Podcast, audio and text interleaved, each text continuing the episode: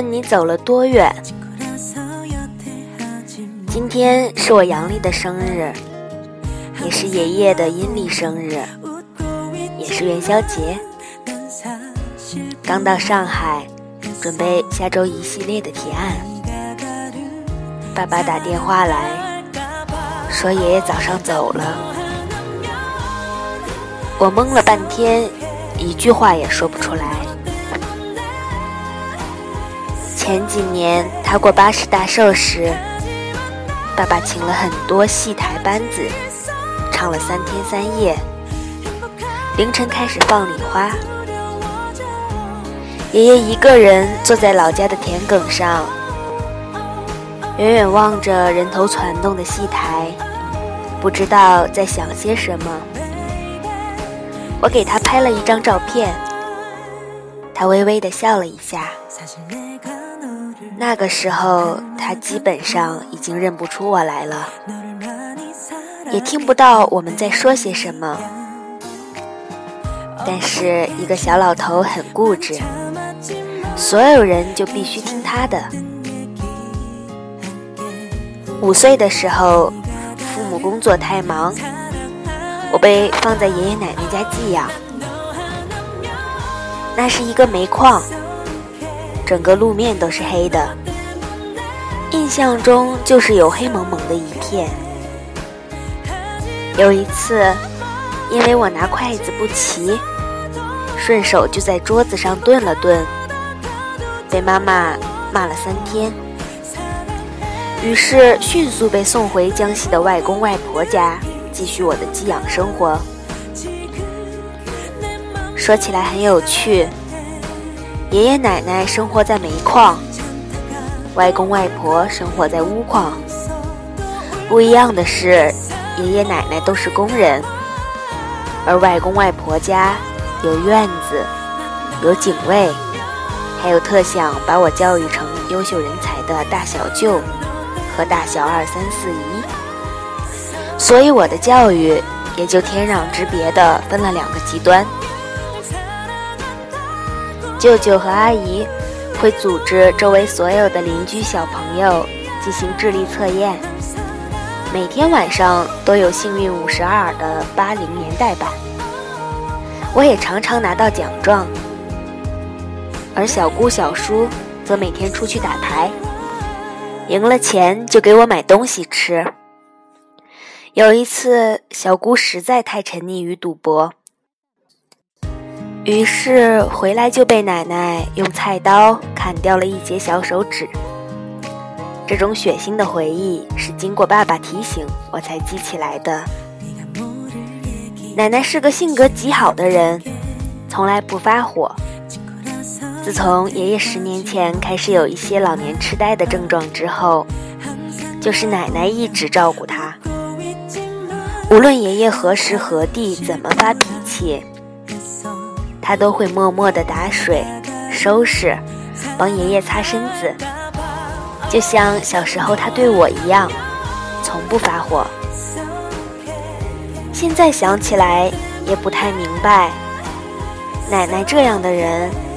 怎么会把小姑的手指剁掉一截？今天我刚到上海，爸爸的电话就来了。我问奶奶还好吗？爸爸说奶奶还好。抱歉的是，我不能陪在她身边。抱歉的是，三年前，奶奶也渐渐开始忘记我的样子。而我却不能多做些什么。昨天看到一个帖子，有人说我要去一九九九年了，向各位告别，后再见。帖子下有很多很多的留言，大多数看了很感人，其中有一条是。请你告诉一九九九年的我，告诉我说，奶奶第二年就老年痴呆，就会渐渐的不认识我。所以，请你告诉那个时候的我，让我多花一些时间去陪奶奶。外公走的时候，我也不在身边。后来我想，如果我在的话，我会做些什么呢？其实我以前是一个特别惧怕死亡的人。小学的时候，一个周末的傍晚，我坐在阳台上看夕阳，整个下午一动不动。我想的问题是：如果有一天，周围有亲人离我远去，我该怎么办？然后一个人特别恐惧地坐在夕阳底下。血色的残阳，闭上眼就浮现出那时的情景。时至今日，对于死亡，我已经有了别的认识。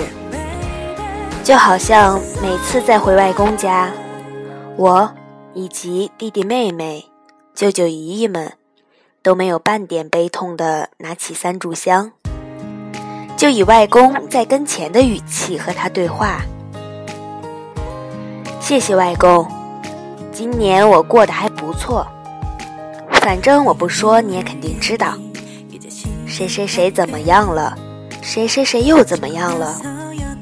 但是你不用担心，我们已经劝过他了。虽然外公已经离开将近三年了，可是乍想起来，我觉得他还像以前那样，背靠在沙发上。看见我们就微笑，偶尔站起来去阳台上打理他的盆景和植物。所以，对于爷爷的离开，我并非接受不了。我担心的是，奶奶是不是会哭出来？是不是习惯了这些年的生活之后，突然会不适应？我的爷爷奶奶、外公外婆都是很厉害的人。他们养着那么多孩子，把所有孩子拉扯着长大。爷爷和奶奶生了七个孩子，最后只活下来四个。他们的能力只有那么多，而我的生命也在他们的庇护下得以生存和延续。以前每次过年过节。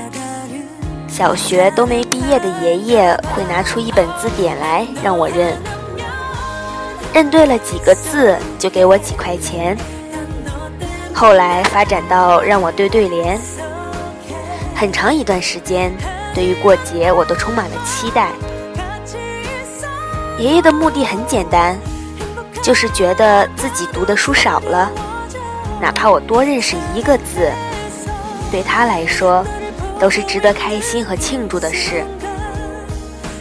我曾经靠小聪明赚了他很多钱，曾经让他觉得有莫名其妙的骄傲。后来我出了书，他拿着我的第一本书捧在手里翻了又翻，煞有介事地读着。后来爸爸过去指着封面上我的名字说。这个是你孙子的名字，这本书是他写的。爷爷才很恍然大悟的表扬我很不错。后来我把陆续出的书都带给了他，他已经不太记得我是谁了。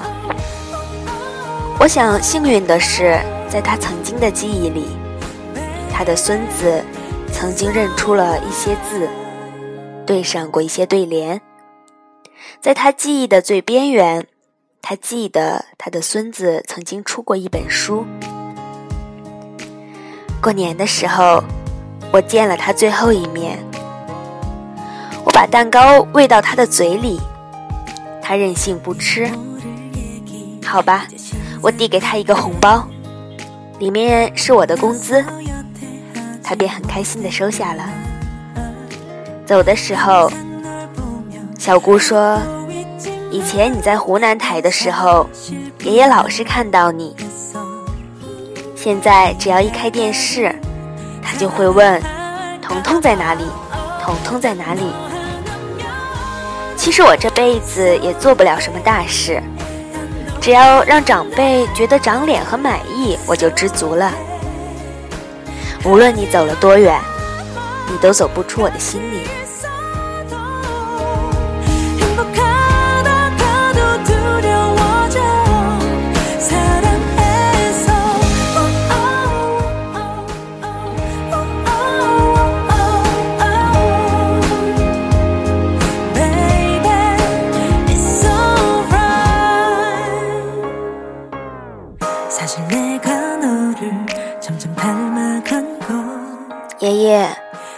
我们现在一切都很好。